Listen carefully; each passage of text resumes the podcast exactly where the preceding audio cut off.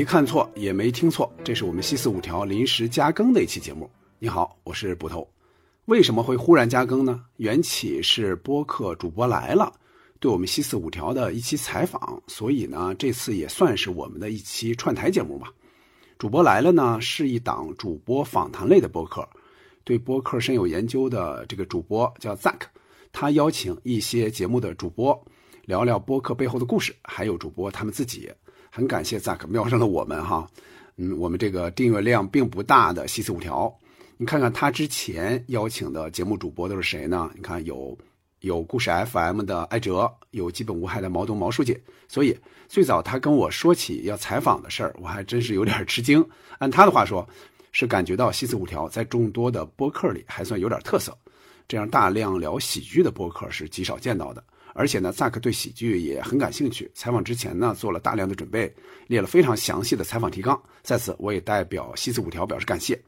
嗯，在访谈过程中，我重点说了说西四五条的由来和一年多来的节目的情况，还顺便说了说自己以及主播杨明和小静我们对喜剧的兴趣，还有就是笑这件事儿是如何发生的。不过需要解释一下，萨克采访我的时候。是将近三个月前，因为他工作太忙嘛，最近才更新了这期节目。访谈里我提到的一些事情，尤其是一些节目安排，比如说想要做侯耀文节目的系列，想要重温编辑部的故事。这段时间呢，其实这些节目我们或者已经推出了，或者说已经录完了。各位朋友听到这些内容的时候，就脑子里需要转一下频道。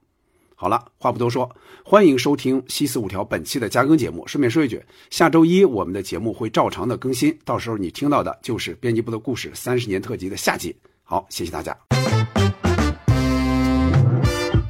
Hello，大家好，我是 Jack。主播来了是一档主播采访类节目，在这个节目里，你能深入了解到一个播客的幕后故事，重新认识主播。今天是第十期节目，我邀请到了西四五条的主播郑捕头，你给大家打声招呼吧。大家好，我是西四五条的郑捕头。在我们聊之前，我们来个快问快答，可以吗？好的，一句话介绍你的播客节目。七四五条是一档就关注喜剧人和喜剧，关注经典的影视剧和其他文艺作品的这种播客。一句话介绍你自己。我是一个平时愿意关注和解读经典作品的这么一个中年人吧。空闲时间你一般会做什么？嗯，那就是看书、走路、看电影，大概就这样。最近你看的一部电影是什么？最近最近啊，就最近一个电影，就是我昨天晚上看的《瞬息全宇宙》。最近让你开心的一件事是什么？比较开心的事儿，那就是我最近开始尝试着用视频的方式去解读《我爱我家》，因为我之前都是用文字类的居多，呃，或者用声音。这次我开始用尝试用视频的方式。近一年给你带来影响比较大的人或者事是什么？人的话，我一下想不起来。嗯，事儿的话，如果不说疫情这个事儿的话，因为疫情等于不是近一年来的事儿嘛。如果说近一年来的事儿，那可能是微信读书。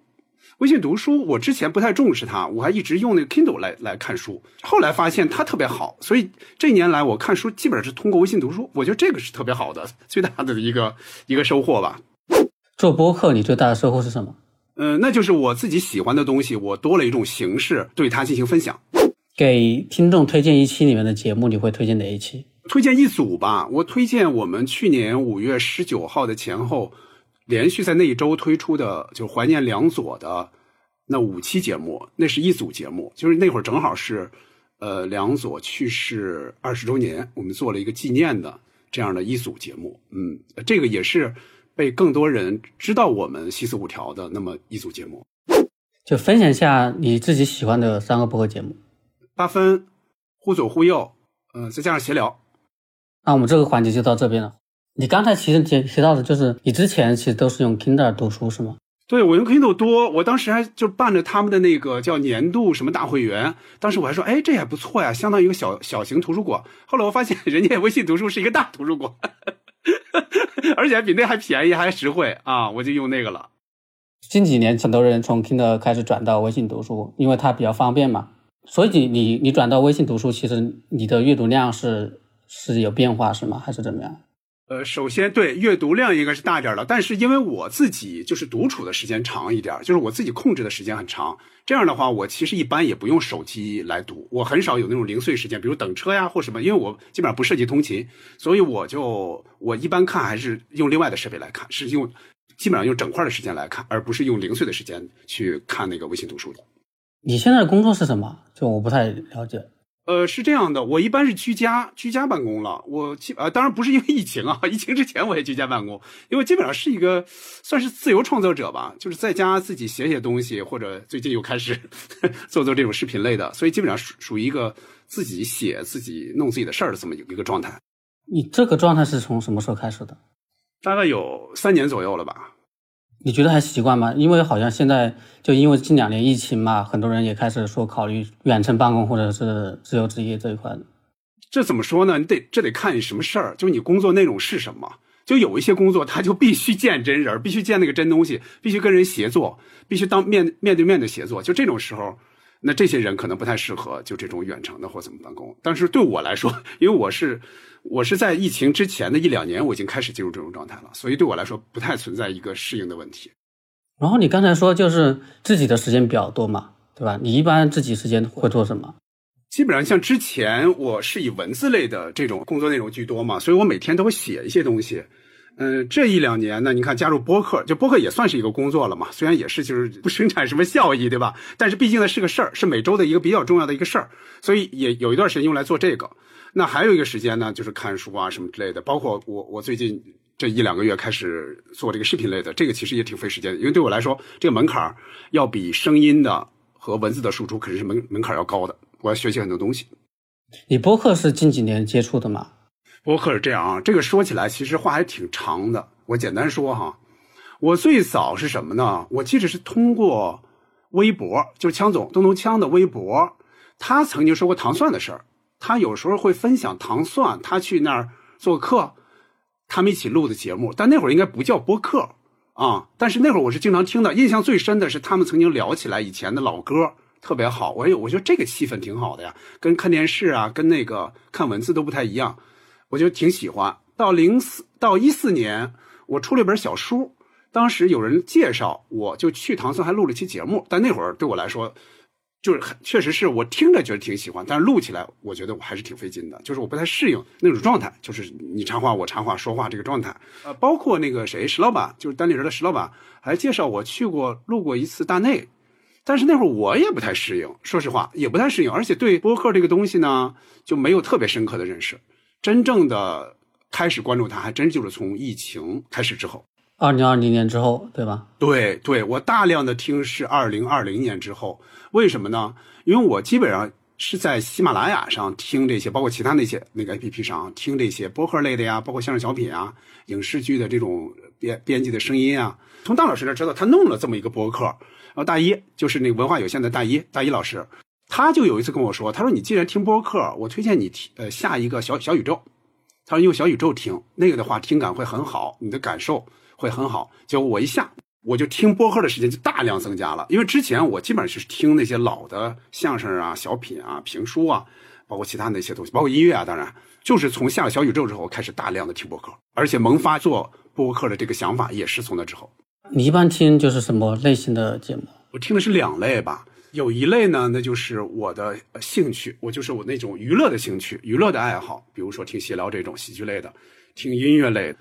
就是文艺类的那种听的挺多的，还有一种就就是爱听这种信息量稍微大一点的，比如说八分呐，或者是忽左忽右这种，包括随机波动。你做播客的想法是源于一个节目，还是说你身边的朋友都都在做？因为跟那个大一老师认识很多年了嘛，他做这个呢，我听着还挺好，又是又是讲这个读书啊什么之类的，所以我就想，哎，我们能不能这样呢？我我还跟他商量过，说我们也想做一个，当时还真是他帮了我们非常多的忙。比方说买哪一类的设备，对吧？定好内容之后，你们大概是怎么个录法？然后，尤其是剪辑怎么剪？就是 A U 这个软件 对我们来说门槛太高了，门槛太高太高了。现在你现在，比如每期剪节目简直闹着玩似的。我是说技术类的啊，就是单从技术上来说，就闹着玩似的，你就就把它剪掉了。就很多时候你都是下意识的去做这个事儿了。但是那会儿我觉得门槛特别高，因为我很少接触这种东西，很少很少，极少。大一老师教我就直接视频，就像咱们这种，当然他是用微信视频了，就直接在视频里教我怎么怎么做、怎么剪、怎么弄。他说，其实学会之后，你就这就是下意识的这种，你就忘不掉了。后来果然就是这样了。而他说完之后，我再教我们另外两个主播。当然好在我们其中一个主播他做那个视频剪辑做的时间挺长的，所以他接受这个概念、接受这个逻辑还挺快的。现在有些人他也用就是 PR 就视频剪辑软件开始做音频。对，那也没问题，肯定没问题。它因为它是往下兼容的嘛，就是做视频的肯定是往下兼容的，它的逻辑肯定是一样的。再一个就是因为你学会了这个了，而且觉得这个是呃比较强大的，所以你就不太会去想，哎，我要不要用小宇宙的呀？我要不要用喜马拉雅自己带那个呀？好像就就不太去想那个了。但是那个应该也问题不大，应该问题不大。但是我我没有试过啊，不知道。就还是传统软件会强大一点。我之前试过小宇宙的，但是它这个特别容易卡掉，就是崩溃。就可能我上传，比如说我上传一个两小时的音频节目，它剪到一半，要么是音频播放不出来，要么直接这个网页崩掉了，那就很麻烦。当然，它其实有一个自动保存的一个功能嘛，但是你经常这么弄就很麻烦嘛。哎呦，那那就那就很崩溃了，对吧？那就很麻烦了。就说明它还不太成熟，那技术上，对吧？但是还挺感谢这种他们出那种呃剪辑的这种软件的。你比如说喜马拉雅，我们每一期不会放一个，就是 Notes 上不是放一个打点的那个那那些记录吗？我们打点就是我们知道了喜马拉雅那块它可以整个的把那个文字给你打下来，整个给你识别出来，然后在那里边去找那个时间线，就是其实挺合适的。我们每一期都用那个做我们的打点的那个部分的那个 Show Notes，飞书也可以的。应该现在就是这个功能应该是比较好实现了。对对对。主要是现在是免费的，其实都还好，因为像以前用那个讯飞的，基本都要付费。对，没错，讯飞那会儿一下付费还还还挺贵的呢。对对对，我早期就是在淘宝平台去买。对，看来都有这个经历。然后你是因为大一那边就是让你开始考虑做播客节目？对，没错，因为我们大概就知道我们肯定是有的聊，而不是说你就是说你哎呀，我觉得我我好像我想聊，我就我就想弄一个，就是你那个持续性就不够嘛。所以我们就想，我们大概我们三个碰了一下，就大概。知道能聊哪些，所以我们就觉得那现在就是个技术性方面的问题。那把技术方面的问题解决之后呢，其实就就这样一直顺下来了。那那个节目定位呢，就一开始就是现在这个定位？不是这样说，还真不是。你看啊，你可以看一下我们最早的那些节目，其实没有一个特别清晰的定位。那你要说有定位，那就是定在文艺作品，肯定是对经典的文艺作品进行解读。但是这个之外，也稍微有一点其他的，比如说你在北京，你比较心仪的哪些地方。什么之类的，就其他的其实也都有，包括你的听感时光，就是你最早听的是哪些东西，后来听的是哪些东西，这些变化，就我们这些还是比较发散的。我们其实是有一点犹豫的，就到底我们有没有一个线把咱们这东西穿起来？就人们不知道你们到底是想聊什么，你们定位是定位哪些方面？其实开始走了一些小的一些小弯路的啊，当然也有点意思，就那些很多选题有点意思，有人还挺愿意听那个的。我这两天听了一下，其实我觉得对于我来说，唯一的问题就是有些节目我没听过，而且那会儿我们技术上听感不行，就是那会儿的节目就是单纯的音量这个问题，我们当时就没有把握好音量，有的音量是偏小的，听起来很费劲，听感不太好。早期其实其实大部分的主播都这样的，对，因为这都是自己摸索的嘛，这个其实还好。我主要从内容，然后其实我看就是你们的节目介绍之前，其实不知道现在你有没有这个地方，就是文艺评论。对我们大概定的是这个，为什么定这个呢？就觉得我们大部分时间都是在对一些作品进行解读嘛。就是我自己最早是怎么听到这些的，我对哪些印象很深，我现在来看我怎么看它，就是怎么跟现在的这些我们现在的这种状态进行勾连。就大部分时间我们是进行这种评论，所以这个基本上就算是一个文艺评论的这样的一个范畴吧。只不过这个词儿可能比较老派一点，就有点像早先的啊，建国之后的七八十年代的那种说法。对我看到这个词的时候，其实我就想着，我我可能我读小学的时候估计看过这类似的词。对，其实它就更多的是一个分享嘛，就是呃，就是分享你看过的好东西。其实我在做播客之前，就这些年，在微博上也好，在朋友圈也好，其实做的一个非常重要的一个内容，就一方面是记录嘛，记录你的生活，记录你的什么状态。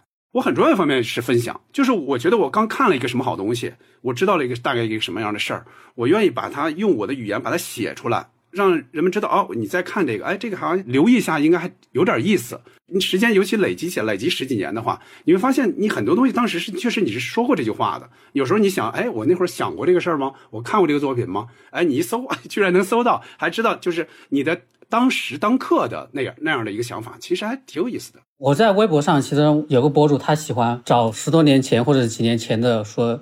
就那句话，他觉得可以用到当下，他就把自己的那些微博再转发一遍。当然，就岔开话题了啊，我就简单说这么几句就行。你看现在微博有一个功能，一个新的功能，就这两年好像起来的功能，就叫说去年的今天你在干什么？你的微博回忆，你的微博记忆，那个挺有意思啊。你看，我是从零九年开始用微博的，你像用这么多年，我发了得有三四万条了吧？就每一条我都不是说啊随随便便我就随便发，真不是，还真不是。就是你在当时当刻，你是觉得我有必要发这么一句话，发这么一个事儿。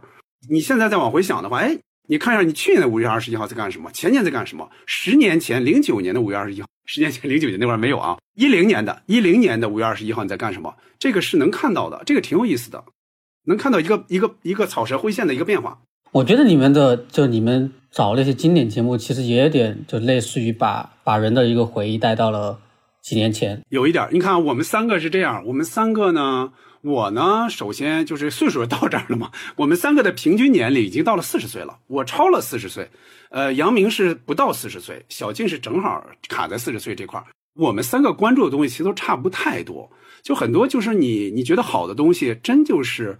你在更早的时候，你有那么多时间，你有那个心情去欣赏这些东西的时候，也没有各种琐事儿嘛，也没有什么家庭啊、孩子啊、老婆啊、老公啊这些事儿，就那会儿你是非常专心的去做这些事儿的，也没有什么功利性，也没有什么的。而且客观来说，那会儿确实出了很多好作品，它值得你去来重温它，去分享它。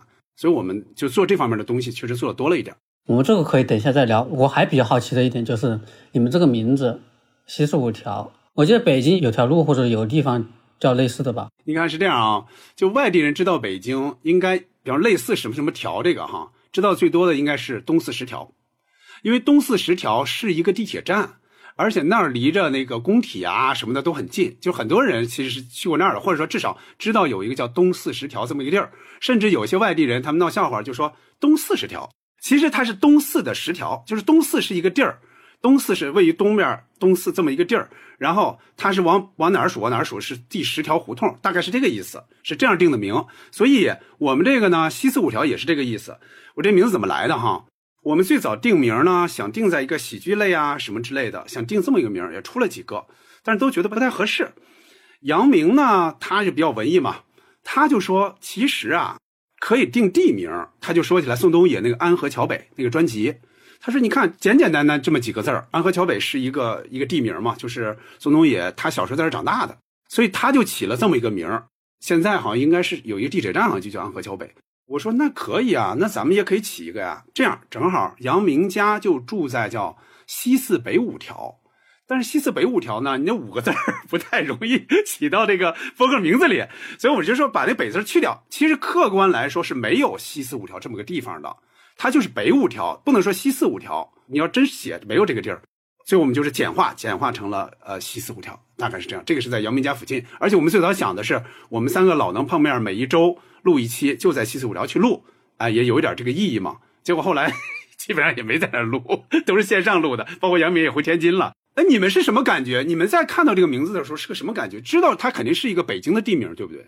不好说，主要是如果没去过北京的话，估计不太清楚。我也没太好去想，因为我们开始也没想的那么大，就是说全世界都要知道这个，来琢磨这个到底是什么。我们也没有那么想，我们就想，因为我们当时就有一个小小的想法，是我们想回忆的很多剧是反映北京的事儿的，所以说起一个又有相声啊、什么小品啊，这个跟北京又有一定的联系，所以我们就想，那起这么一个名儿也行吧，就带有一点地方特色。带有点小京味儿，其实我们最早是有这么一个想法，但是我们严格来说又不太算是京味儿的这种播客。就是你看，我们相比，你像比方说北京的这种主播比较多的日坛公园，对吧？日坛公园是典型的北京，你看听他们几个那个主播说话，就是典型的这个北京口音。我们其实完全不是，我们是相当于两个河北人和一个天津人，京津冀唯独缺了一个京。我最早在老袁那个主播群里面。就看到你们这个播客节目，我觉得名字很有意思，我就当时其实我就记住你们名字。其实我之前对北京不是特别熟嘛，也没去过几次，后面才发现就是北京其实有很多路或者地方都都叫类似的，以为你们是北京的某个地方。没错，就是包括我们那个字体，因为杨明他除了做摄影，他还做设计嘛，这是杨明精心设计的，就是那个西四五条那个字体，就是他家的那个标牌名牌那个上面的字就是那个字体。当然，这个字体说实话，它其实不是特别的眉清目秀，不是那么好看。但是呢，人家那个原来那个字就是那样的，所以我们就用的这个字体。然后，然后我还比较好奇，就是我不知道你们最早好像有个介绍，就是叫“一周一会，周而不比，会而不废”，这个是什么意思？是这样的啊，首先我就没有太把这个介绍太当一回事儿嘛。你要太当一回事儿，你可能不起这么生僻的。它是这样，首先我们想到了一周一会这个词儿，就是三人派对一周一会嘛。当时想到这个词儿，因为最早我们也没有想着做太多的访谈节目，一般来说就是我们三个聊，那就是三人派对，然后一周一期，就是永远是我们三个。这样呢，我就看到了周和会，其实一般来说是一期一会嘛，对吧？我把它改成一周一会了。周和会，我就想这两个字我能不能再进行一下解读？我就想到了《论语》里这两句话，这是出自《论语》，这两句话都是出自《论语》。周而不比讲的是什么呢？是说这几个人我们关系很亲密，但是我们不结党营私，哎，我们不不过分的，就是说我们几个人就是抱团，其他人都不是朋友，不是这样的。所以这个这个叫周而不比，会而不废，指的是。会呢，就是我给别人带来好处，不费，就是我自己不用费太大劲儿，就是我顺便就把这个事做了，我不用说，哎，我一定要哎给你们讲什么什么，你们一定要来学习，就就上课不是那个意思，就是说我们说的也是好玩的事儿，你轻松的把它听完就完了，我大概是这么这么一个意思，就把这两句话用在这儿了。知道的还挺好的，我觉得。我估计是不知道的多，呃，当然也不深究了，也无所谓了。我就想，有有多少人会去特别仔细的去看这个这个介绍呢？所以我我就想，我先把这个生僻的放在这儿吧，就一直没有动过。其实这个这个，只要你们不断在节目里面重复这个这一句话，其实很多人肯定会留意到的。我一次没说过，你知道提醒我了。对，就很多东西其实都是要重复的。你觉得很棒的点子，我觉得都需要重复一下的。这两句话我是一直比较欣赏的，我就觉得我们做博客大概也有这么一个意思在里边，所以我就想把它用在这儿吧。啊，呃，回头我们解释解释，我们听你的。反正你可以就说有个人嘛问过你这个问题嘛，你估计很多人也想知道吧。我就借你这期节目扬名了。然后其实我我在听你们节目的时候，其实我特别好奇你们的工作都是干什么的的，因为我觉得你们对喜剧这一块都特别了解。我们仨其实那喜剧大部分人都是喜剧的爱好者嘛，对吧？我呢也只是个爱好者，只不过现在我等于自由职业，我写东西，我会把这个东西作为我的呃写的一个很重要的一个内容。我也不是从事喜剧行业的。杨明呢，我刚才也说了，他是职业摄影师，像理想国的一些现场的活动，他好多照片都是出自他手。小静是在一家中央级的大型的视频网站工作，他其实做这个事儿也跟喜剧没有关系，这个只是我们的爱好。所以就是那些节目，其实都是你们通过业余时间去补的一些资料。怎么说呢？你要说补呢，你要说为了一期节目，你怎么也得录上一个多小时，对吧？为了一期节目呢，你肯定事事先肯定要做一些准备的。但是呢，你如果说 对喜剧没有爱好，没有之前的那些欣赏他的一个经历的话，那你要靠那么几天时间补，也是完全不可能的。所以，首先的基础是你在小时候从小长大的过程中，就对这些喜剧、对这些相声小品，其实有一定的呃这个印象，甚至有的那词儿你可能都大概都能说上来。在这个基础上，你在每期再做做一些功课，大概我们就是这样的。说其实本身你们对这些节目或对这些喜剧人都比较了解，然后只是就是就是为做节目，然后稍微再准备一下，对没错，是这样。我跟杨明认识的时间长一点，应该从。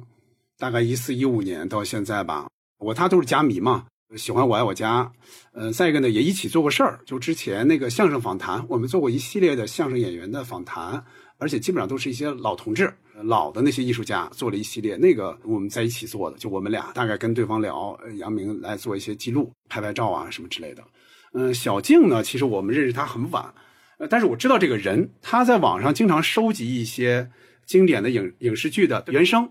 他专门做一个号，把这些录音放进去，系统的放进去，就他很喜欢的这些影视剧。所以说，我们就知道有这个人，他对这些经典的影视剧是比较熟悉的。因为你三个人的节目，你我们按照文化有限那个那个配置啊，就两个男的，一个女的嘛，你至少要要有一个搭配嘛。所以我们就想，就是再找一位女士，呃，就找到了她。其实我们在录第一期的时候，我们其实本来想线下，结果没录成，就是线上录。那会儿其实我们都是没见过面的，我们是录了一两期节目之后才见面。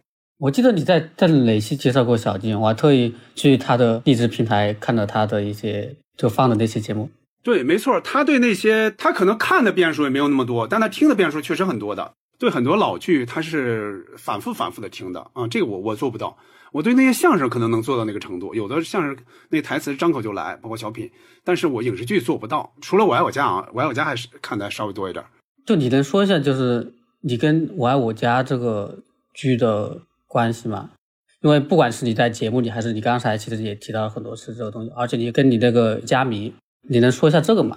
我爱我家呢，首先首先就是小时候就是观众嘛，从小就是从大概。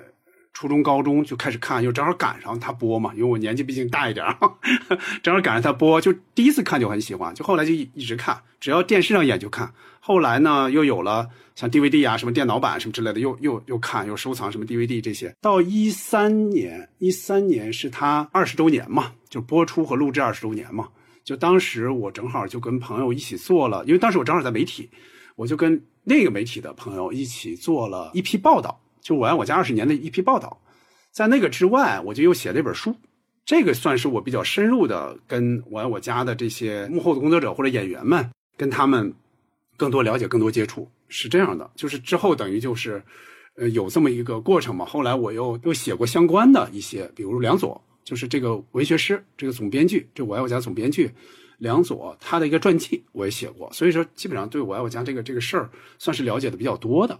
所以你你也算是我爱我家的电视迷，对，呃，首先是迷嘛，你要说是研究它一点，也算有一点研究，因为我毕竟对喜剧这些年也是关注比较多，留意比较多的。其实我还比较好奇，就像正常人、普通人，就比如我，可能也许看什么相声、小品，其实也都会看，因为很欢乐嘛。就但是我会觉得，就是你其实喜欢喜剧，然后你也会去研究一些相应的东西。对，我会看一些相关的书啊、资料的，我会看。首先，比方说公开能放出来的他们的这些访谈啊、什么研究文章，我一般会看。再一个，我对笑这个事儿，就对喜剧这个事儿，我是我是很留意的。我我会专门去看一些喜剧类的一些书啊、一些研究的一些解读啊什么之类的。我比较留意这些事儿，就这个笑是怎么发生的，就这些事儿，我是比较留意的。正好就可以把这个理论和这个你看到的这个剧。或者说其他的这些喜剧作品，你就可以进行一个对照，哎，到底怎么回事儿这个实践和这个理论吧，可以稍微结合一下。那你就关于就是笑这个事，就是你什么时候开始有心里有这个问题的，要去研究它？是在我爱我家二十年之前，应该就大概有这个意识了。就是我会有意的看一些表媒体的报道，我就会有意的看这个部分，就是到底这个这个喜剧。这个这个笑是怎么发生的？我会比较有意看这些，在那之后就觉得你要你既然写这个东西嘛，你就要更系统的去了解。包括我还做过小剧的一个小的一个喜剧的编剧，所以我我这些可能更更更更会注意一些。所以其实还是因为我爱我家起点还是他那儿，或者说你要说更早呢，那就是相声，就是我很小就喜欢相声，我就喜欢这个这个笑的艺术嘛。再之后呢，就是我爱我家，再就之后就出了书左右，我会更多的去留意一些。然后是某件事，还是是什么原因让你就是开始去研究这些东西的？我刚才也说，像我们普通人每年看春晚小品，或者是即便现在，我每年也会去看，在 B 站上看早些年的那些小品，看着也很开心。但是我不会说我想要去研究他们。你要说具体的事儿，那可能就是我去了解这些，我就当时去采访，就了解这些喜剧的完成的这个过程。就是他们幕后的工作是怎么完成的？某一段，现在来说，那就是名场面。这个名场面它到底是怎么形成的？他那些台词当时怎么写的？其实这里边是有门道的。怎么写出来？梁左怎么写出来？英达老师他们后来怎么拍出来？这个确实有门道的。这个这包括剧本有门道，包括拍法有门道，呃，表演有门道。就这个就是了解幕后之后，我就更愿意去了解更多的那些东西了。所以契机就在于你有机会做采访。对，也可以这么说吧。之前可能是朦朦胧胧的。就之前会觉得，哎，这个事儿挺有意思，就说你怎么一句话就把人逗笑了。但是这个事儿之后，可能更多的就是算是稍微系统一点小研究吧。做这些事情，或者是你研究喜剧这个事情，就是给你带来了什么东西？那首先就是自己快乐嘛，就是首先你是快乐，你欣赏这个这个喜剧，首先就是快乐嘛。你是因为这个才去喜欢喜剧的。那你后来你了解它的门道之后，你就会觉得，哦，那人为什么会笑起来？你就会了解这后边的这个玄机。在这个之外，那就是说。我之后等于就是说，我以这个为一个很大的一部分内容，我去创作作品，比方说出书也好，或者写文章也好。再就是我现在的工作，等于也跟这个也有一定关系嘛，对这个喜剧进行一些小的解读。然后我比较好奇，就是你现在对喜剧定义是什么？因为我今天听了一下你们一周年那一期节目，就讲喜剧那一期，就你们也聊到了像相声、脱口秀这些。喜剧是什么呢？就是呃，首先喜剧是跟笑有关系哈，但是是不是跟笑有关系的就都是喜剧呢？其实我觉得不是。你比如说一个段子，这个段子你不管在微博上看到，还是在朋友圈里谁发了，对吧？你看到这个段子可能就几十个字或者一百字，你笑了，这个事儿是喜剧吗？我觉得不是，因为它是文字呈现出来，这个它不涉及表演。它既然说是喜剧，剧这个事儿那就是跟表演有关系了，那就是说它必须是一个。让人发笑的这么一个表演，你不是说光把它文本呈现出来就完了。你比如简单来说吧，就一个笑话，很多人已经说过很多次，或者说你你小时候就见过，但是你一个就是你特别欣赏的一个喜剧演员，他表演出来，那就是有魅力，你就是还愿意再笑，那这个就是他，这是一个喜剧，这个剧就形成了。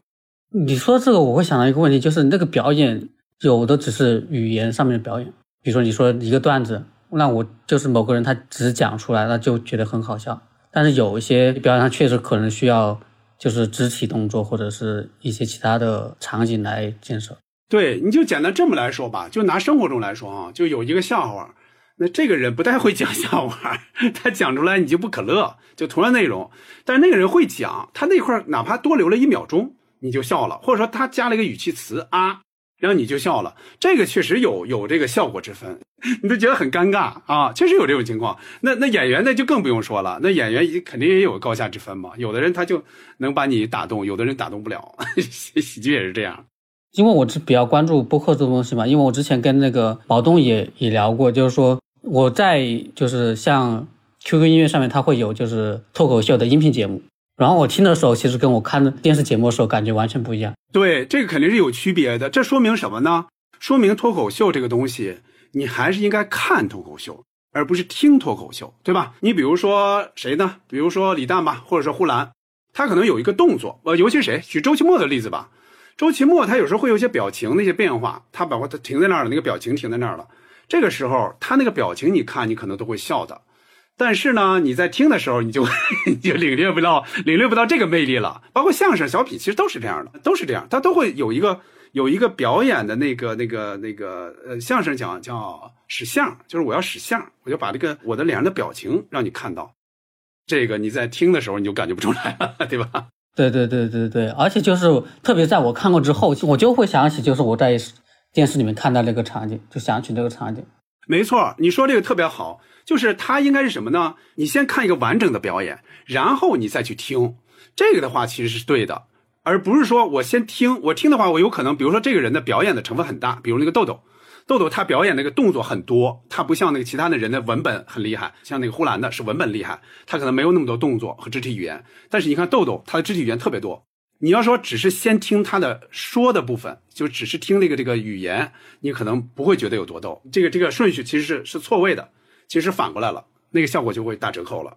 其实我在那期节，就是你们在五十六期那期年终总结，就那期节目里面，其实讲到就是相声跟小品，就大家觉得都不好笑了。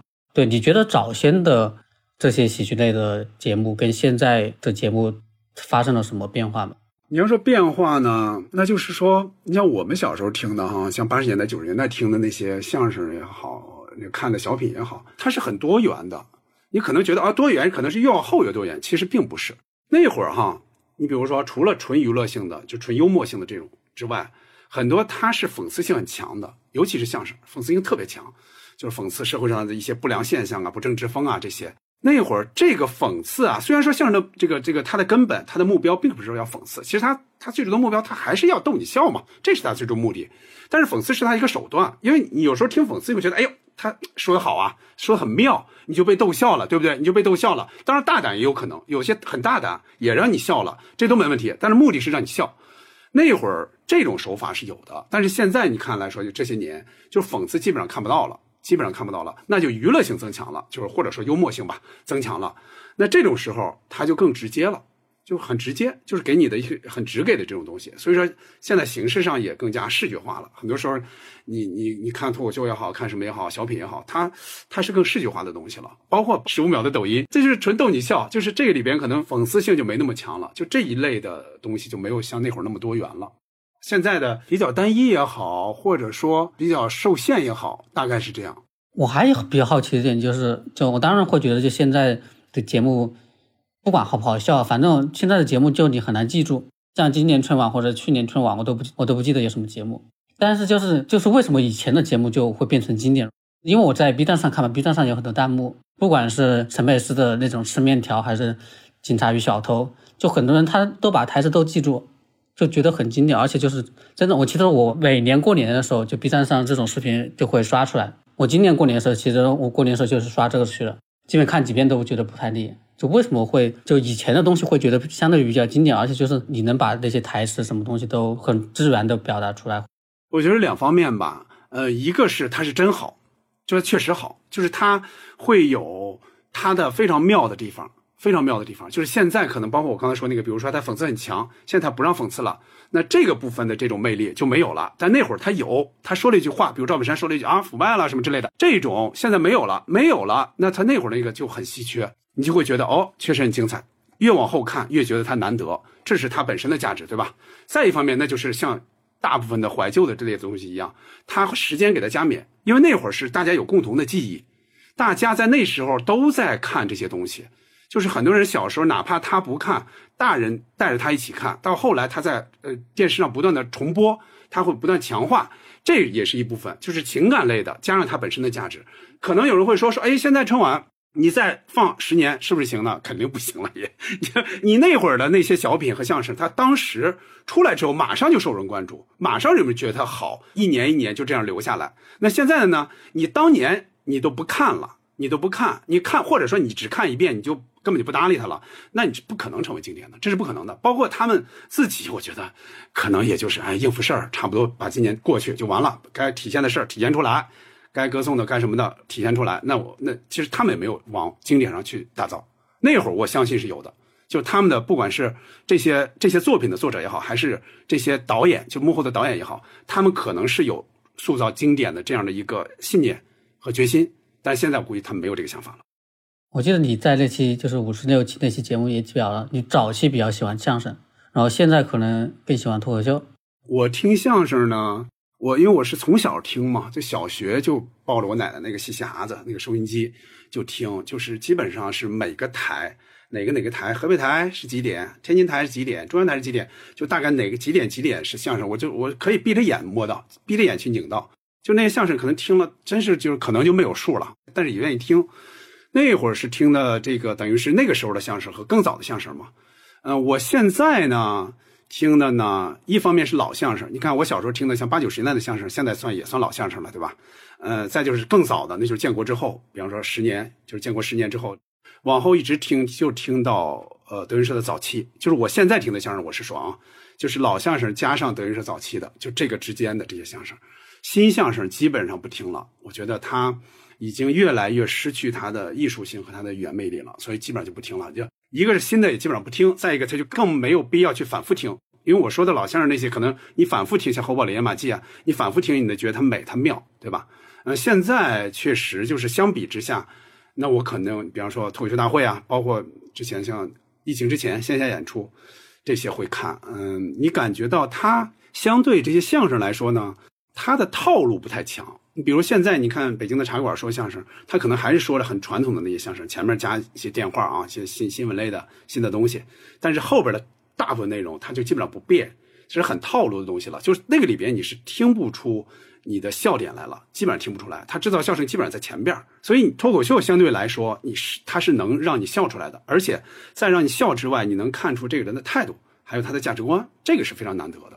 这个脱口秀就是他可以用表演的形式去表达自己，是这是吸引脱口秀演员去做脱口秀的一个原因吗？对，就是尽管你也不能说，你比如说李诞也好，呼兰也好，周奇墨也好，你不能说台上他说那个东西是他完全认同的，就是他完全一个字不改的他的主张，那是不可能的。就说他毕竟毕竟是一个表演，或者说他也在塑造一个他的人设，但这个人设。是不是完全是他自己呢？肯定也不可能完全一样，对吧？但是相对来说是接近他的，他是不太可能去扮演完全另外一个人的。但是相声是可以的，相声和小品是可以的。我这人非常内向，但是我在上面是一个演一个非常非常外向的那么一个人，这是很有可能的。但是脱口秀基本上不存在这个，除非这个人就是他带一种实验性质啊。我平时说惯了那一套了，我今天来一个社恐的行不行？也有可能，但是那个绝对不是他表演的一个主流，我觉得。你说相声可以完全表演出来是吗？我之前还真不知道，完全可以。比如说马三立吧，蔫蔫的是吧？干嘛什么之类的，他在台上，他在年轻时候说的也是很干脆利落的那种，特别多的，很干脆利落。他不是完全是他自己的，比方说特别后进这个人，我是很很后进的一个人。我十点钟开始，我其实什么都不是，我什么都不学。那你说马三立他是这么一个人吗？他肯定也不是嘛啊！但是他在里边塑造那个人物，你信了，那就是他成功了。你跟现在的一些北京那边的脱口秀演员都比较熟是吧？因为我看到一周年其实有很多脱口秀演员都来祝福了。你要说熟呢，那主要是什么？因为什么关系啊？因为一个小的机缘，因为一三年、一四年左右，就北京当时。刚出现那个脱口秀俱乐部，也不卖票，就在一些酒吧就那么演，就愣演，就是有时候那演员比那个台下的那个台下的这个观众还还要多。就那个时候我关注过，我甚至演过那么一两场，所以就在那个时候，我跟这些包括石老板啊，包括黄西老师啊，就那会儿跟这些人认识了。这些人很多时候后来就成了，呃，或者去了效果了，后来或者去了单立人，就大概就是那会儿认识的这批人。尽管后来我知道我我肯定表演不行嘛，我可能就是背后研究他的文本啊或什么之类的我行，或者点评点评我行，但是我表演不行，所以我我就没有再表演过。但是这些人一直在联系嘛，尤其我后来其实一直也关注脱口秀，也关注喜剧嘛，所以就一直也没断了联系啊，大概是这么一个关系。我感觉你后面有机会可以写写一下，就是中国脱口秀的变化，从早期 地下的一种。我写过一个叫《脱口秀北京往事》，当时还很多人还转了，就是北我说北京圈的啊，这些人还转了。当时啊，这还引起他们很多回忆。因为我当时就想过，我说这些人，因为那会儿没有专职的脱口秀演员，没有的。呃，我就说这些人是干嘛的呢？我说有没有人就把这些东西记录下来呀？我当时就想过这个事儿，但是就是那完全是业余嘛，也不觉得这个事儿能成事儿，所以 也只是说多年之后我才写了一些鸡毛蒜皮的一些小事儿。你们的节目其实，刚才我刚才也问了一个，就是为什么那些相声或脱口秀能变成经典嘛？然后其实你们这档播客节目，其实一大部分聊的都是那些经典的，不管是相声还是电视剧，其实都有。你们为什么会就选择聊这些内容？因为我听的时候，因为其实有一些，比如说像《我爱我家》，我只是断断续续看过，所以其实这个还好。但是有一些像什么《乡村爱情》，确实没怎么看过。虽然其实它很有名气，但确实。这要听你们这个节目，还是就是最起码要有一些你看过的准备吧。对我们为什么就是说开始开了这么一个系列呢？我们之前其实是零散聊过的，就是在没有确定做这个系列之前，比如说我们聊过冯巩，这是单聊过他的；聊过春晚的相声小品，这也是单聊过的。我们就觉得喜剧呢，肯定是我们一个点，肯定是我们的选题众多选题中其中的一个一个分支。我们但是开始是没有想过。做这样的一个系统的节目的，都是零敲碎打。后来受谁的启发？哈，是受有一个播客叫《银杏树下》，这是一个就是普尔猫老师他们做的一个读书类的这个节目。他们做了几期节目之后，开始了一个系列，叫做“读遍中国”，加上一个“读遍世界”，就说我要通过这个作家他写的小说啊，什么其他作品，我来认识这座城、这个城市或者这个省。比如说老舍。你说老舍的作品，那基本上肯定不会离开北京嘛，对吧？就说北京的这些事儿，由他来讲北京的事儿。哎，所以我们就想，我们能不能也来一个叫笑遍全国？后来起名叫笑笑谈喜剧人嘛，对吧？当时我们就说，哎，能不能来一个这个？就是有这样的一个线索了，相当于我我要把呃喜剧人进行一个梳理，然后说他们的作品，说他们的这个这个人的一些表现。所以我们当时定的就是说。这个喜剧人你还不能说太泛，因为泛的话，比方说葛优也算。那我们就说，那这些我们先放在一边葛优啊、周星驰这些先放在一边这属于影电影的喜剧人了，对吧？这些我们先放在一边我们先梳理相声小品，所以就这样下来了，就开了这样一个系列。更多人认识我们也是通过这个相声小品的这个系列嘛。我听到几个我比较熟的，其实因为我近两年也看那些老的小品也比较多。武汉的那个曲艺啊，什么相声啊，它曾经是很兴盛的。武汉，武汉并不是说是好像完全南方的那种，因为它九省通衢嘛，它其实它的曲艺土壤是有的。它虽然可能比不了北方那么丰厚，但是相对于很多南方的地方，它的曲艺的那种观众其实是不少的。就人们对笑这个事儿，对喜剧这个事儿，其实是有一个习惯的。武汉就早先有个什么团队也会上央视嘛，就是春晚嘛。像那个谁，现在曲艺团的那个团长，一个叫陆明吧。陆明他是跟冯巩和郭冬临他们是一起上过春晚的。陆明，我看他经常录一些小的那些呃小段子啊、小曲儿啊什么的，挺活跃的呢。哦，所以你们这个系列其实就是参考这个银杏树下的，对吧？然后慢慢的对，是由这个由这个来想的，因为之前可能是一个朦朦胧胧的一个想法，就是我们能不能梳理，但是由他这个我们想到，哎，我们来进行一个系列吧。嗯，我觉得还挺好的。其实你们开的这个系列，其实把你们节目的标签其实放大了。对，算是吧，算是吧。但是问题在于，就是说，呃，比方你刚才说的啊，就那些人，你可能比方说赵本山、宋丹丹，人们都知道。但是越往后来说，说到一些知名度没那么高的人，人们的对他们的认可度也好，或者说对他们的影响力什么的，就不是那么的了解了。所以就是后来。那一些就可能就不像赵本山啊、赵丽蓉啊、陈佩斯啊，就这几位，就是收听度会那么高啊。但是对我们来说，我们觉得他也是有价值去进行一些一些梳理。面对就是这样深度的内容，一直在想一个事情啊。因为其实我最近朋友也在说做视频，我其实一直想做人物志，你知道吗？就是做人物志。然后做人物志的时候，其实我一直会想，就我怎么去讲讲这个人，然后这个门槛要定多高。就像你们的节目里面，比如说讲赵本山这些，其实大家对他的作品都都很了解嘛。那你可以从他所有作品去提炼一个，就是他的一个创作的一个核心，或者是一个表达的想法。有些喜剧人他可能是一两个作品，然后会比较火，这种就是怎么去去弄的。我在讲做人物志的，就是人物志的时候，其实我也会考虑，我到底是以就是比如说我做企业家，我以他这家公司来做的，还是说我要去。贯穿他这个他从小到大的一些影响他的事情，因为这些事情可能别人不知道，然后这个事情可能对于观众或听众来说，其实的意义并不大。我也比较好奇，就是你们在笑谈喜剧人的时候，你们去是一个什么样的思路去讲这些喜剧人的？首先，我们是定位到人，首先定位到人，就是肯定是说先从人出发。因为这个人，比如赵本山，你提出这个人来，那就他的这些作品，不管是影视作品也好，还是说呃小品这些也好，你就整个就能把它梳理一遍，有详略得当了，对吧？因为赵本山的话，他肯定可说的东西太多了，我们就分为上下期，呃，一方面说喜剧小品，一方面就说他的影视剧。但是有些人呢，你可能把这些东西全归在一起，比如巩汉林，那可能也就称一期，他有这个详略得当的问题。就是你到底从哪儿出发？我们现在想的是从人出发，那回头我们可不可以从作品出发？比如说有的人。他只演了那么一个节目，特别火，但是其他的基本上人们就不太知道他了，或者作为一个小配角，这种情况怎么办？我们就想，回头我们肯定会有一个大概遗珠的这样的一个系列，我们会在人这些著名的这些小品演员、相声演员之外，会有一遗珠系列，相当于歌红人不红的那些人，就是歌很红，这这些歌一听我就知道，哎呀，是是是特别好，特别好，我老听，但是谁唱的你不知道，或者说这这个人只唱过这一首，这个我们就说回头我们会做一个这个这个大概的一个系列。包括那个作品，作品的作者也有可能会做，就是某些人，他其实是幕后的英雄，但是很多人并不知道是他写了那些著名的那些作品，有些人可能不知道。其实我们的梁左那个其实也算嘛，就是他其实是幕后的，对吧？更多是幕后的。我觉得你这个还挺好的，因为其实我我在想你们这个节目的时候，其实。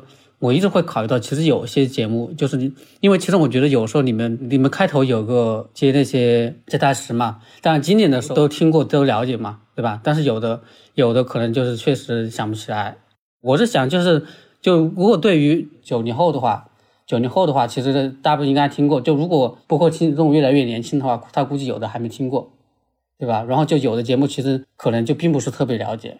对，所以就是你们在讲的时候，我当时就会想，就是可能有些人他完全听不懂，听不懂你们在讲什么东西，因为你们说的段子其实并不知道。对，我觉得会觉得可能会有这种门槛。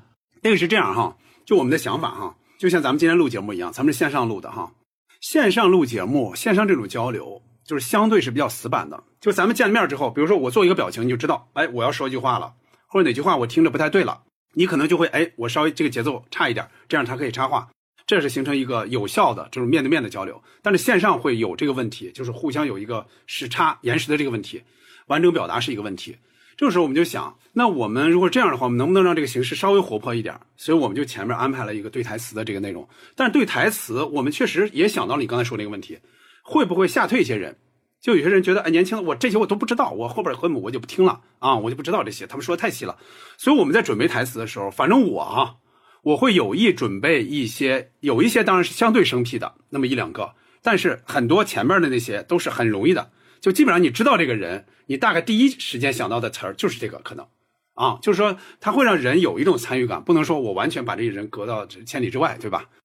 而且我们三个是互相事先是不通知的，不互相通知我们准备了哪个词儿。所以到到时候是你接不上来就是接不上来，接得上来就是接得上来。包括我们就会抠到每一个字儿，你比如你说说了，但是不准确，我会把那个准确版再说出来。我听起来其实我特别佩服记忆力比较好的人，但我觉得你们记忆力比较好。哪种时候好？哪种时候特别好呢？就是正好我列的也是你列的那个，这种是有可能的。就是说你你你会有一些，比方说这个人的这个那句台词特别出名，基本上一想就想到了嘛。所以这种时候你把它列上之后，那那就这个你就可以完全对上了。他他列的那个其实就是你列的那个，你下面答案你是完全知道的，对吧？啊，这种情况是有的。这些人里面，你有最喜欢的吗？或者是没，即便没做，但是你有自己最喜欢的？只说，因为我们现在梳理喜剧人，基本上梳理的就是相声、相声和小品嘛，就是不说这个影视演员的喜剧人的话，我分为两个部分吧。那小品呢，肯定就赵本山。呃，相声呢，我个人更钟情的、更喜欢的，那就是马季。那分别是这两个人吧。理由呢，就是作品嘛，就赵本山。他相当于，他相当于影响了就中国人说话的那个习惯。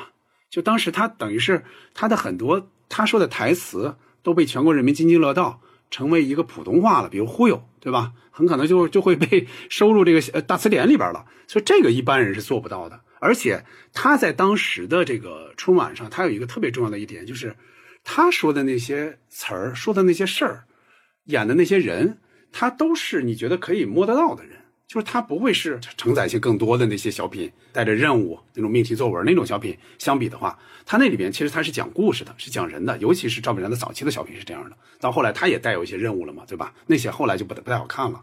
这个是我喜欢他的，就一个是他本身给你确实给你带来笑声了，再一个他会让你觉得他在那个整个那个那个环境里边那个舞台上他是不一样的。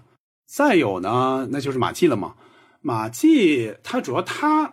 他确实厉害，在一个是他作品多，作品其实太多了，而且类型很多，歌颂类的也有，讽刺性的也有，每个都做到一个顶点了，几乎。而且他基本上所有的相声都是他自己写的，这个是特别特别难得。现在的相声演员，为什么他不招人待见了？他没有那么多创作能力了，他不会出新，他就只能去说那些原原本本的说那些老的那些传统作品，那这个就魅力几乎就失去了。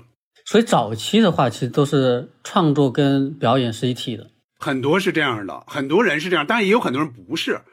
比如说马季、姜昆，这是典型的自己。当然，姜昆后期也是靠别人了，比如梁左给他写了一部分，对吧？但是姜昆早期的确实是他自己写的居多。嗯，但是有些人呢，也成为著名的大家了，但是他基本上自己不写。比较典型的是高文培，高文培应该像是那么出名，把天津人塑造那么好玩，但是他自己是不怎么写的。当然，你也不能说他就不行。啊，但是呢，你肯定是自己写，你你演着也更得劲儿，然后观众听着也舒服，你自己也会不断的再往前进去嘛，对吧？你你不用等着那个作者 给你出，你自己有个想法就可以写出来，这这个是相当难得的。像小品或相声，它不是说要表演很多次，然后才能最终确定这个作品吗？有别人写了之后，他们再基于那个作品，然后进行自己改编，对吧？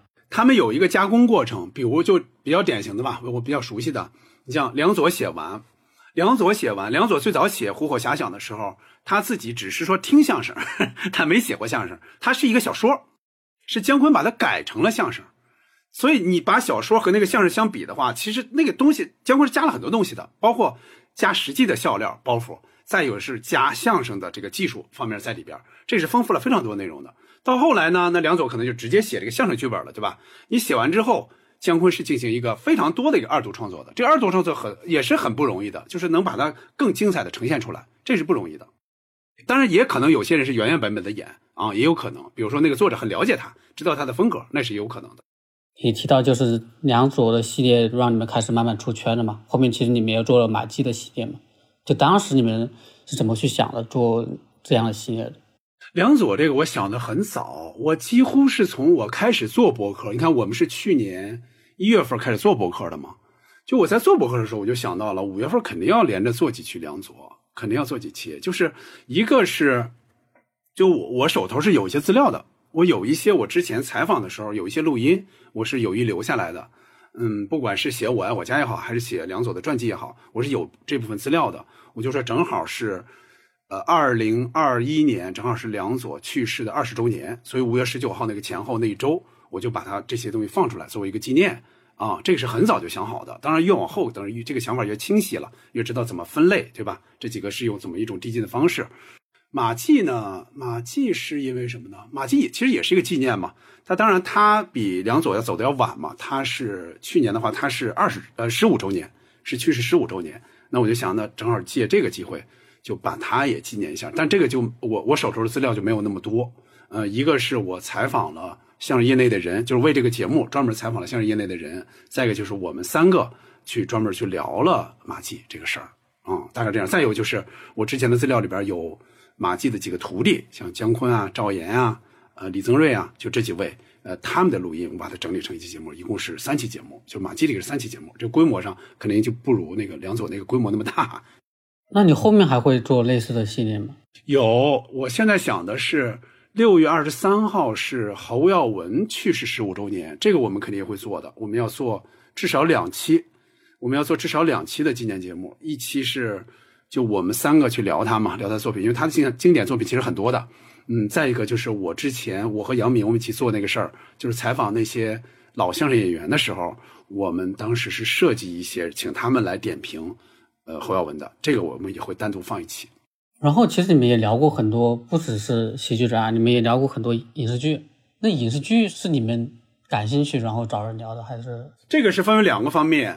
影视剧呢，基本上是我们三个人聊得多。就我们三个人基本上对他比较熟悉，比如说郭把瘾啊、空镜子啊、贫嘴张大民啊，包括我爱我家就更不用说了啊，这是我们三个都喜欢的。这样的话，我们三个就可以聊。有一部分呢是我们本身可能喜欢，但是没有那么熟悉。这种时候呢，我们就想找一个对他很熟悉的那么一个人，比如微博上啊或朋友圈他经常解读，人们都知道。好，有这么一个人，在网上会人知道有这么一个人，比如说就欧阳志刚，就微博上的欧阳志刚正在搞创作。他经常对这个《无悔追踪》这个剧进行解读，但是《无悔追踪》它的知名度可是远远不如我刚才说的那几个剧，刚才说那几个经典剧。但是他就特别愿意去解读这个，我就说哦，那他来跟我们来录一期节目就特别合适，所以我们就找了他。我们他我还有小静，我们三个一起录了一期。嗯，大概是这两种形式吧。《武林外传》也是这种形式，就是我我会觉得，因为我认识其中那个押宝，他我知道他是资深的这个《武林外传》迷。然后我先找的他，他说那我的话，我再找一位，他很资深，就是更是一个，呃，资深的腐竹，武林外传不叫腐竹嘛，对吧？呃，不叫粉丝叫腐竹，所以我们仨也当面录了一期那个，那个是我们目前来说西四五条应该收听率，就起码在小宇宙是收听量最高的一期节目了，受众很多，年轻人居多。我在各个平台，视频平台或直播平台都能看到有人二十四小时直播这个东西。没错，因为我对他的了解呢，就我虽然我很喜欢哈，但是我对他的了解不像我爱我家那么那么多那么深。就我爱我家我自己聊，我可能我我一个人聊，我一个人录，可能录上几个小时都没问题，我一集一集进行解读都没问题。但五六这我做不到那么那样，所以我就觉得我没有这个自信，我就想找就是更了解他的。像《武林外传》，它也算情景喜剧对吧？其实我爱我家其实也是，就是为什么情景喜剧容易产生就是影迷。首先说，咱们这个其实有点幸存者偏差。你想想，从一从九四年到现在，别说到现在了，就说到《武林外传》之间的这这几年，不到十年，对吧？九四年到零六年，对吧？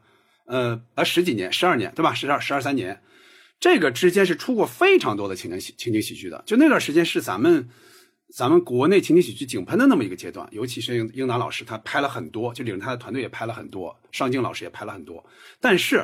真正的让人们觉得哎，不断回味、不断去看的，其实也没几个，其实也没有几个。所以说这两个留下来了，说明什么呢？那就是这两个确实优秀，就是跟那些比起来，确实足够优秀。再一个，这两个足够长，都是你看，我爱我家一百二十集，这个呢有八十多集，对吧？就是它时间长的话，它陪伴人的时间也长。就是那呃陪伴你，比方你小时候看吧，就是他可能就你给他的时间，他陪伴你的时间都相当长，这更容易产生感情。再一个呢，就是我刚才说那个，它足够优秀，它里边那些梗，就是一个是这个梗单独看都好笑，都好玩，很好，很好玩，就是你每次听到那儿，你还是觉得好。再一个呢，就是这些词儿经常和现实进行勾连，因为很多人很多人很熟悉它嘛，就是现实中出了一个什么新闻，人们把它咵一挪到这儿，哎，就觉得还挺合适。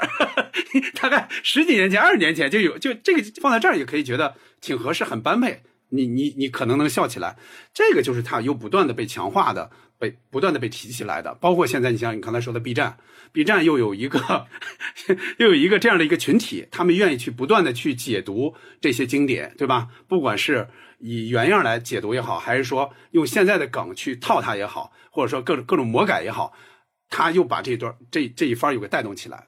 除了《武林外传》，还有《我爱我家》，还还有什么《爱情公寓》啊，还有什么《炊事班的故事》啊。我看到其实身边的人其实都都对这些比较熟。就像你说的，其实他们会把这些情景特别容易产生就是相应的粉丝。对，像《爱情公寓》也有吧？就像你说的，它更新时间比较长，《爱情公寓》好像也有五季。然后什么《炊事班的故事》，就这种。然后国外有什么《老友记》，确实就是它容易把，而且它的里面的一些梗。然后能够融入到现在，对你这么一说，我觉得确实是这么回事。有有这个因素，肯定是有这个因素的。再一个，人们就喜欢笑嘛，人们相对还是喜欢笑的。怎么说呢？他不管是你比方说抖音也好，什么也好，它很大一个目的是把人逗笑，让你觉得有趣的东西，这个东西还是还是让你觉得有价值的。你们后面有没有就是说其他的经典的剧会邀请人来讲？我最近想到一个，我不知道你你们感不感兴趣，就是毛片。这个说实话啊，我说实话，嗯，非常有名，但是我确实没有关注过。首先，我第一时间没看过，后来我也没怎么看。其实怎么说呢，就是我我有时候会想经典这个事儿哈。你比如说你说的毛片啊，我说一个，可能更觉得人们觉得不可思议的，编辑部的故事。编辑部的故事呢，人们会认为喜欢我爱我家的人，喜欢《武林外传》的人肯定会喜欢。对我来说，我第一时间当时没有看。后来再看呢，我就我老把它跟我爱我家比，他过于的就是自己的这个小情调，或者说有一点这个油嘴滑舌，我老是那种想法，所以呢，我就内心里把它给稍微稍微往下放了一点，直到现在我都没有完整看完过。但是呢，这个的观众也非常非常非常多，所以回头我们肯定会录一期这个，肯定会解读一期编辑部的故事的。但是我要解读的话，他们两个可能看的。都相对多一点，我看的少，那我肯定要补课。就我觉得，就是如果看，就现在觉得欣赏不来的话，就也不用强求。对，有这个问题。但是这样，我不知道你有没有这种想法，看一些影视剧也好看一些什么作品也好，包括书，很多人觉得，哎呀，这个是经典，就是他很多人在看，很多人在在在那个进行各种解读，包括《甄嬛传》。我在那个时间我没有看，或者说我对这个题材，就这一类古装剧，我首先没有那么大兴趣。我如果喜欢。这个古装剧，那我可能我第一时间就看了，对吧？我就跟下来了，一一遍一遍看，我随时从哪儿哪一集打开都可以看。但是我没有养成这个习惯，那后来我觉得，那我也没必要去追了，大概是这样的啊，有这种情况。我觉得，对我觉得很多人有这种情况，我觉得也没有必要去 去过于愧疚吧。我不太喜欢追大家都在追的剧，比我比较喜欢找的比较老，因为我觉得这种对于我的成本会比较低低一点。当然，追剧有追剧的乐趣啊，就是你当时追现代剧，就比如说现在更新的剧，现在追有追剧的乐趣，对吧？但是你回头去看经典，有回头去看经典的乐趣，不一样嘛。当然，我这边也是因为时间的原因嘛。对，像这个毛片，其实我也也才是最近开始看，因为我之前采访过桂林公园的主播们，他们就认识毛片的创作团队。那我知道他很有名，而且尤其在网络上，很多人对他是很尊崇的。对他拍的，我现在看第一季还行吧，反正他他早期拍的嘛，而且都是用爱发电拍的那种，制作成本比较高。他有一种粗糙感，应该是有一种粗糙感，对吧？比较真实的那种感觉，有点像黄渤早期那个上车走吧那个感觉。啊，对对对，是这种的，对对。最近说起来，其实也是因为就是他们他们那个新剧嘛，叫《义务制》吧，现在开始播放了嘛，好像也是六剧是一六年开始拍完了，然后现在才能上。因为我之前我确实。对毛片这个剧，我听都没听说过，我身边没有人跟我听说这个东西。你们每期播客的话，一般一般准备时间大概多久？准备时间啊，嗯，看你刚才也问到我那个问题嘛，就是说，呃，就是那些作品哈，你要是说小时候就对他很熟悉了，那些词儿你张嘴就来，那种时候其实你不用做太多准备，说实话。啊，除非说这个人的经历，你可能会大概在网上找一些资料什么之类的，包括他哪些作品，在网上你肯定会进行一些大概的梳理，这肯定是需要时间。但是那些你要说这些作品我重新看一遍，那确实要费很长时间的。其实他们作品你要太多了，影视剧啊，包括小品、相声之类太多了。所以你最主要的其实还是之前的那个积累也好，或者说你的经历也好。我呢，一般来说，我实打实的时间哈，我会用两个小时来写一个大概的要点，就是比如说这一期我要做主持人，我要说这个事儿。我要把它整个串起来，那我的大概的一个一个想法，一个我把要点写下来，那我大概需要用两两个小时。这个时间我是基本上是不怎么查资料的啊，因为我那些事儿基本上大概知道，就有一些需要查那些那些线索性的那些，比方哪一年哪年拍了什么，哪一年是什么，哪一年是哪个，这个可能大概要知道。嗯，杨明呢是相对很认真，他自己呢，他基本上要全听一遍，就是他说到的东西，或者说他要整个听一遍之后看一遍之后。甚至还要看弹幕，这种时候他才确定我要说哪一个，因为我们不可能把那些人的作品全说完嘛，我挑他其中一两个、两三个，但是他会全全部看一遍，所以他准备的时间是相对长一点的。我准备反正基本上没有那么长时间，跟我感觉可能差不多，就就准备的越多就越放心吧。对，是这样哈。你看，我刚才也说到这个问题，这就是看，就是说你这个准备是指的是什么？你比如说，我刚才也提到编辑部的故事，对吧？他很熟悉编辑部的故事，这样的话，他要说这一期的时候，他可能就不用全部看。但对我来说，我可能就需要从头到尾看一遍。包括比如说，我刚才刚才咱们也提到了《武林外传》，包括我们之前录的跟赵赵老师聊的那一期的《动什么别动感情》，这个我都是从头到尾看了一遍的，就是在录节目之前。我从头到尾看了一遍，因为我觉得我跟他们要去对话，跟他们聊的话，那我不能说什么都不知道，我不能凭我之前的那么一两次的那个看的那个记忆，或者甚至几年前的记忆，那我要重新看一遍。这种时候我就要做很多准备，就是你，你如果说之前做的准备少，那你现在做的准备就要多；你之前准备的多，那你现在就可以不用做那么多准备了啊。你很多，你比方赵本山那些作品，那我真是不用老看啊，那词儿我都很多都可以背下来啊。啊，我为什么要重新看了一遍呢？就是你们每周更新，你们会觉得就很累吗？因为我我这边其实我之前也想过，就是每双周更的，但是我现现在确实比较忙，我只能保持我我先都踩好再说，我也不确定我们这一期大概什么时候的事。就你们你们怎么就每周去更新的？然后你们觉得这种更新对你们来说累吗？嗯，首先是这样啊，首先我们在开始做的时候，我们就确定了周更，因为我觉得。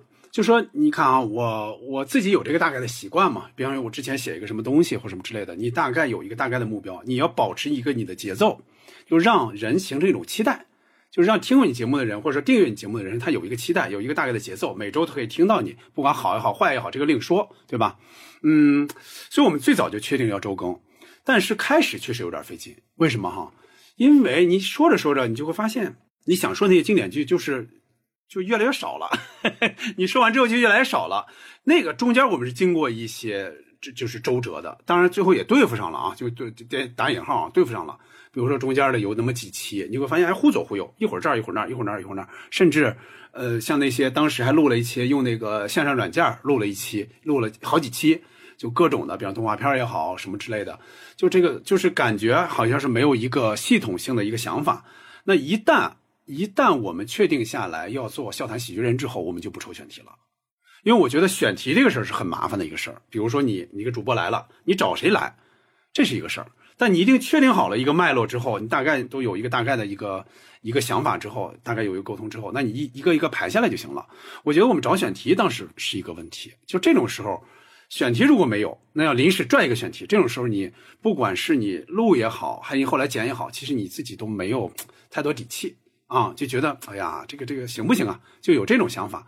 但是，一旦我觉得你确定下来这个脉络，确定下来这个系统之后，我觉得这个就基本上是比较顺畅了。我觉得现在一周问题不大。然后，其实我觉得你每你们每期的节目还挺长的，因为你们有些节目其实分了几上下期或者是三期节目。对对，我刚才也说到这个问题，就关键是就是有，尤其是那些喜剧人，有的人他可聊的东西太多太多了，你不会想到他时间不够。我们你看啊，你这样想哈，你一期节目，你每个人只说二十分钟，这三个人就说够一个一个一个小时了。很多播客节目就一个小时左右啊，这个太简单。你这二十分钟，一人说二十分钟，太简单了，就就就甚至都没有开头，可能都二十分钟就结束了。所以就是我们有时候会恐怕恐怕时间太长，知道吗？有时候我会卡着点儿，因为我做主持人居多嘛，就在这个里边。我会有时候会说，哎，我说算了，这个事儿先不说了。有时候，比方说前面列问题，我可能这一个大问题里边可能会列，还分分着列了三四个小问题。但最后那个问题，我说不行了，咱们现在已经一个多小时了，后边的必须聊这个问题，咔咔掉吧，不说了。就哪怕咱我们也做了准备，我们三个人都做了一点小的准备，写了一些要点，但那个问题我们就不说了。好的那些作品是聊不够的，好的那些就是聊不够。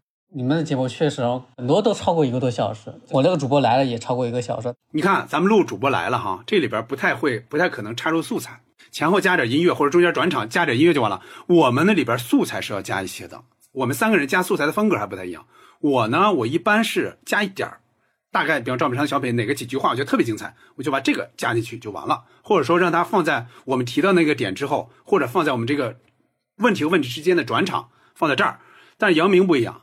杨明他愿意放更多，他愿意把这个小品，比如十五分钟，他最后可以剪成个五分钟，他经常这样，好的那些包袱都要放进来，这就导致了就是这个时间可能更长。就我们这一期节目，比如说录了一一小时五十分钟，那我可能加素材加十分钟，对吧？他可能加二十分钟，这样的话就超过两个小时了。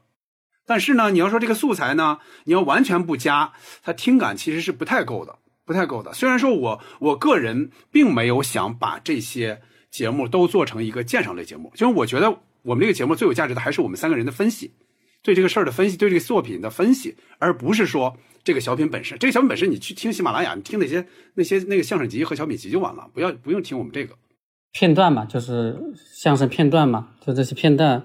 其实我在听的时候，其实我我觉得就是如果你们做一个，就当然你也说过你你在做视频啊，就是这种。我当时我听的时候，比如说这两天我听的时候，我会觉得，如果你们能做一个短的相声的视频类的节目。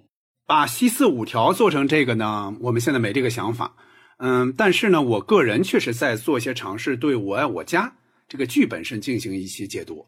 如果说这个事儿做做完之后，当然这个可能会要做很长时间，因为我觉得它可以解读的东西太多了，不管是幕后也好，还是它本身的情节台词也好，我可能会做一个很长的一个系列。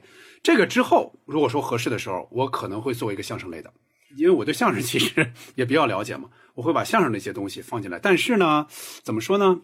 相声它的受众可能就没有那么多，嗯，没有那么多。它再一个，它形成不了那个系列。对我爱我家的可能有一个期待。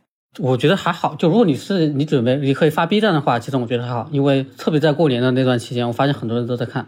还有一个问题就是相声啊，有很多我非常喜欢的相声是没有视频的，是没有录像资料的，嗯，或者说非非常渣，是八十年代或九十年代初的什么的之类的，是很渣的那些。啊，我也不知道怎么去把那做成高清的，我不知道怎么把它修复，我我也不懂啊。但是它不像我爱我家，我手头有非常高清的这个资源，我可以把它进行一个一个一个解读。那个的话，你要说你要说我只放一个照片对吧？我只放一个相声演员俩人照片我放一个视音频在这儿，那个效果它可能不是特别好了。我的意思就是说，其实我觉得还是有受众的，因为我在 B 站上，我其实看到有一类就是反应视频，有些人他是周杰伦的歌迷，他会找国外的音乐人。去听周杰伦的歌是吧？因为他愿意付费，虽然一次付费也不多嘛。就是为什么就是这种，其实在 B 站上面还挺火的。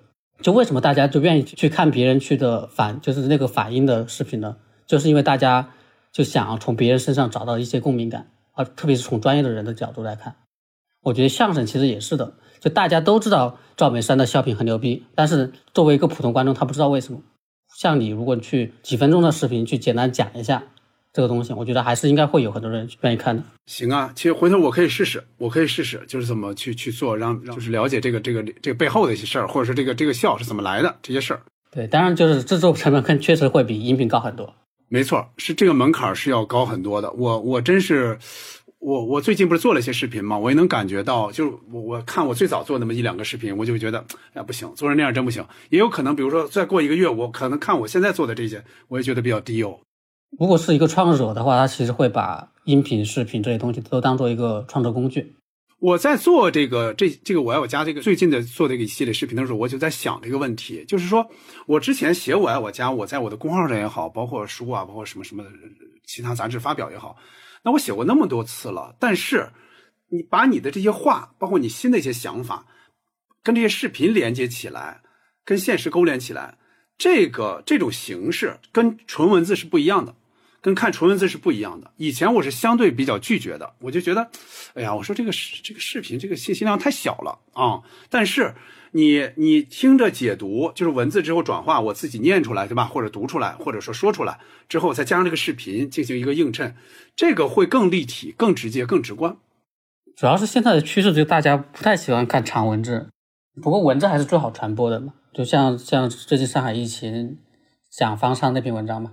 其实每个媒介它都有自己的特点嘛，我觉得作为创作者，他其实要根据自己的创作想法来找到合适的创作方式嘛。然后我还想问一下，就是你对喜剧比较感兴趣吗？就是我会想，就是如果你你把你的人生看作是一个喜剧，你想要一个怎样的喜剧？我没有想过哈，就类似一个小编剧那样的，我没有想过。但是啊，我想过另外一个事儿哈，就我怎么让我自己的日常的生活变得有趣一点，这个我是想过的。就比如说，我很早就做，我刚才也说到了，我很早就做到，比方我生活中遇到一个什么事儿。我想把它记录下来，我就想的写的另外好，就是尽量好玩一点，甚至我把它稍微进一些小的虚构，就有这个实基础，我最后加一个小包袱。这是我在十几年前微博上就开始做的事儿了。这一年我朋友圈里也会做这个事儿。再一个，我在生活中，我其实挺注意把家里的气氛能够尽量让它好玩一点的、有趣一点的。这个可能跟我喜欢喜剧是有关系的。比方说，我带头可能会说一些好玩的话，甚至会说一些笑话。还跟还跟我女儿会交流怎么把一个笑话说好，有时候她会去说嘛，她说完之后我说你这是不对的，你那个节奏，首先那个节奏可能不太对，再一个就你那个词儿改一下，改成另外一个词儿，哎，再一个你别笑，你说一笑话你不能说你自己先笑成那样了，我觉得这个可能是喜剧对我的一个影响吧。你要说我的人生是喜剧，这我没想过，对不起。没事没事没事，我我就随便想一下吧。我还比较好奇的点就是你你有考虑过就是你去创作一个喜剧吗？我之前是参与了一点点的，就包括我跟英达老师啊，跟谁呀，是参与了一点点的。但是我我自己呢，我包括我看书啊，我我其实是我更喜欢看非虚构类的书。当然，影视剧什么之类喜欢看，这肯定基本上都是虚构的嘛。但是我个人有时候想一些事儿或什么的事儿的时候，我一般是愿意用非虚构的想法去写。所以我对就是写这种。喜剧类的这种东西，真要是让我去拿这个东西去写的话，我可能是对我来说是有一定门槛的。这可能跟年龄有一定关系了，不像年轻人那么愿意去接受这些新事物。写脱口秀，你你之前你说你你尝试过做脱口秀，对吧？那你觉得就是如果是有人找你写脱口秀，你愿意写吗？脱口秀这事儿是这样啊，首先，除非你是给吐槽大会类似的这种节目，就是说那个人这个演员上来了，他在说这个事儿，其实他念的是提词板。他是照着提词板去念的，念的这个呢是幕后的一个编剧给他写的，当然是为他量量身打造的。那里边甚至有些话是他自己的，但是这种情况不多，而且这种这种说实话，这都不算真正脱口秀。真正脱口秀，我觉得就是他自己，完全是他自己。就是说，他可能借鉴了别人给他的一两个包袱、一两个小灵感，但是绝大部分就是他自己完成的。哪怕一个的那里边的一个的、一个 d、一个逗号、问号、冒号，都是他自己写成的。他。写成之后符合自己的一个人设，然后我到了这个舞台上，我哪怕是每一个字都不改的这样讲出来，比如秋瑞那种，我每个字都不改，这样是有力量的，因为他符合你。脱口秀为什么被人喜欢，就是因为他自己写自己。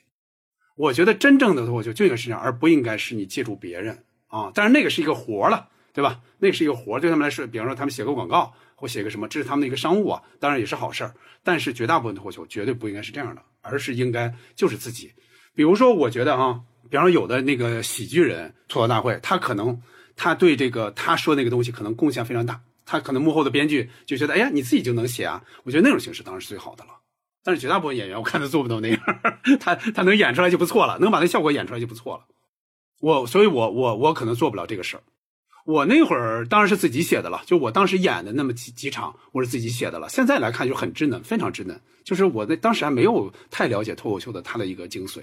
然后就你们这个西四五条，你们后面有什么特别想做的节目吗？除了你刚才说的六月多少号想做那个什么来着？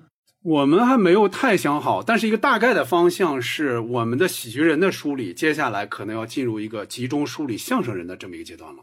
因为之前是以讲小品演员居多的，小品有个什么特点哈？小品是更为直观的。小品没有说我听小品，对吧？我基本上都是看小品嘛。春晚上或者其他晚会上，是这些人来表演，一上来就是人物，对吧？穿着人物那些那些服装那些行动，是这样的，所以它更为直观。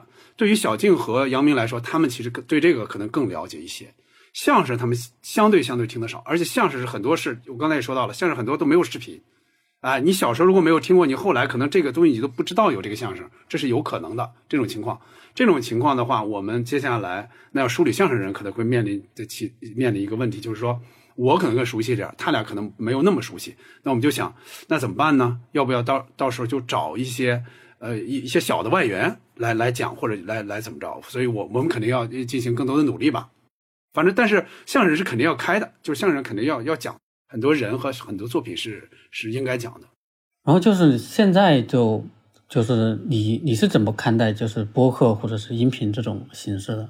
分两方面说哈，我一个是对播客本身这个形式来说，我觉得它确实具有刚才咱们也提到这个问题，它具有文字和视频都不太具备的一个方面的优势。比如说人的声音，它是可以给你带来信任感、陪伴感，这都可以带来的。而且对听的人来说，它可以解放双手做其他事情。但是问题在于，它的优点确实很多，我非常喜欢。但是它的商业化其实现在确实在国内是个问题，对吧？呃，体量上相对这个这个商业规模是不够大的，这个确实是目前的一个问题。嗯，当然这不是最主要的了。我们做博客也不是目的，也不是为这这个嘛。这个前面说的博客这个形式嘛。第二个就是说我们西四五条，我们目前的这个内容呢，一方面是喜剧人的梳理，一方面是我们主播对其他的感兴趣的人的一个访谈，这是我们两种形式。一个是我们三个在线录，再一个就是我们跟我们感兴趣的人，也可以聊得来的人进行一个面对面的访谈，这是我们两方面的，这是两方面的两两条腿走路的。就是目前我能想到的哈，我们目前能聊的大概就是这些。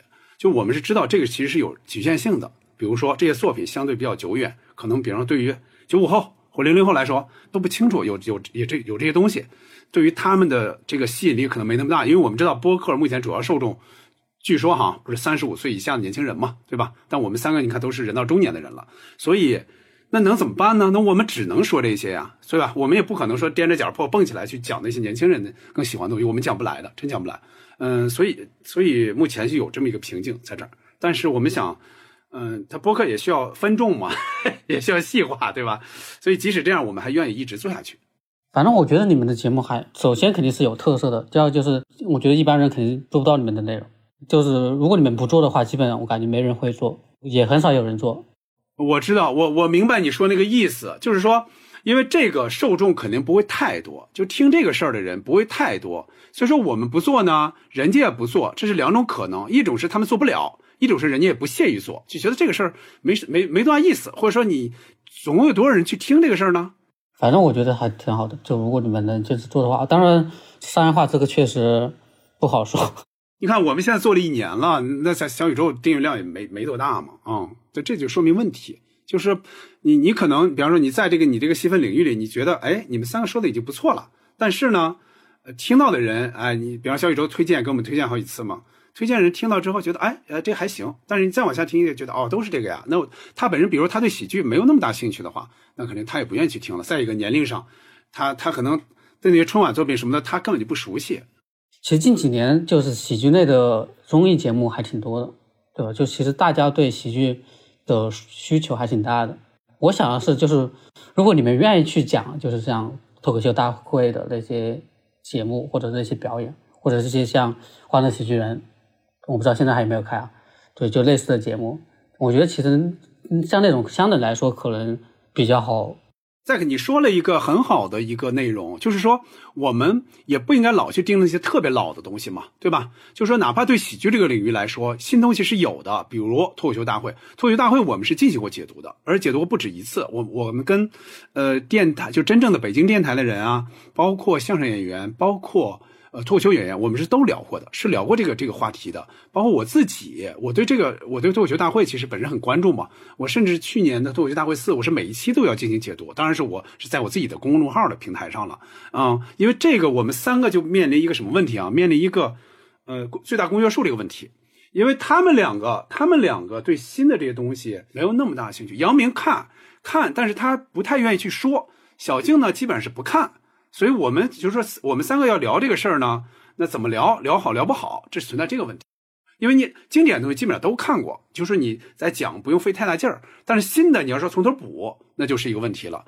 比如说脱口秀大会，比如说一年一度喜剧大赛，比如说从明年开始，东方卫视终于要播叫开播情景喜剧了。因为其实，在在大概一个月之前，他们就想播，但是就因为疫情关系，就觉得不合时宜。但是现在可能这个这个疫情相对缓和了，马上就要开播这个节目了。这个按理说，作为我们来说是不应该只是去说那些比较经典的那些早就被人们呃记住的、立得住那些经典作品。其实对新的人们的这些尝试什么之类的，能不能看到一些亮点，这个其实是可以去说的啊。我们尝试来说吧啊，比如说三个人不能说，俩人说嘛，或者再请一个嘉宾说，这这这是可以尝试的。就现在播客在你的日常生活中是是一个什么样的角色？那这个也分两方面来说啊。首先，作为西四五条的一个主播之一啊，我们对我来说，那就是要录节目、剪节目、播放节目，对吧？之前可能要准备节目，大概是这么一个一个过程。那我还是一个 收听时长非常长的播客听众，我在小宇宙的收听时长就已经到了差不多，现在是应该是有一千六百个小时，这个应该算听的比较多的。因为我我刚才也说到了，我自己独处的时间相对多，比如说我不通勤，但是我会有很长时间走路，我走路这个时间我会去听的，我还会做家务，包括做饭。这个时间我也会去听的，所以我每天大概放在这上面时间，就听博客的时间，大概得有两三个小时，可能有时候还要多。我通过这个受益时，其实也是很多的，包括从里边得到的乐趣，或者说信息量啊。所以我觉得对我来说，博客就是这么这么这么一个存在。然后我今天还有最后一个问题啊，就是我们固定的一个问题，就是如果让你推荐一个主播来上我们这个节目的话，就你会推荐谁？然后你的理由是什么？呃，你说这个推荐就说必须认识吗？不是吧？不一定要认识，就即便我请不到也可以，对不对？因为之前有人就是想让我邀请 Joe Rogan，就美国那个拿了一亿一亿元的。所以说，如果这样的话呢，我就会去放开讲了啊。呃，但是我不会讲刚才说那位啊。呃，我还是我我想了解一个主播，你知道是谁吗？是忽左忽右的陈彦良。因为他当然，我听的节目很多啊，忽左忽右也好，什么古风而游啊，包括其其他的啊，他作为嘉宾的那节目我都听过。我特别好奇的一点，当然他有时候也会讲一点哈，就是他的那些阅读量也好，他的经历也好，会讲一点。但我特别想听，再和你就跟他一个直接的对话，就是他是怎么能做到那样的广度和深度的？怎么做到的？广度很多人有，深度有些人也有，但是这两者结合结合起来，很多人做不到他这样。还有没有他不能聊的东西？我就很多他都能聊。你你看他学术类的哈，那些边边边角角的，什么全世界边边角角的，全中国边边角角的，历史上边边角角的，他都知道。你说那个那个娱乐吧，老的香港电影看的也不少。就他怎么做到的？怎么平衡这些东西的？我这个真有点好奇，我挺好奇的。我我挺想听你跟他对话一次的，因为他他一般就是聊事儿或者聊其他人嘛，对吧？我想听他自己聊他自己。你这么说，我也挺好奇的。好嘞，那就这样，你在那个上海保重。好的，好的，好的，好的。好，就这样，再个再见。好的，拜拜拜拜拜。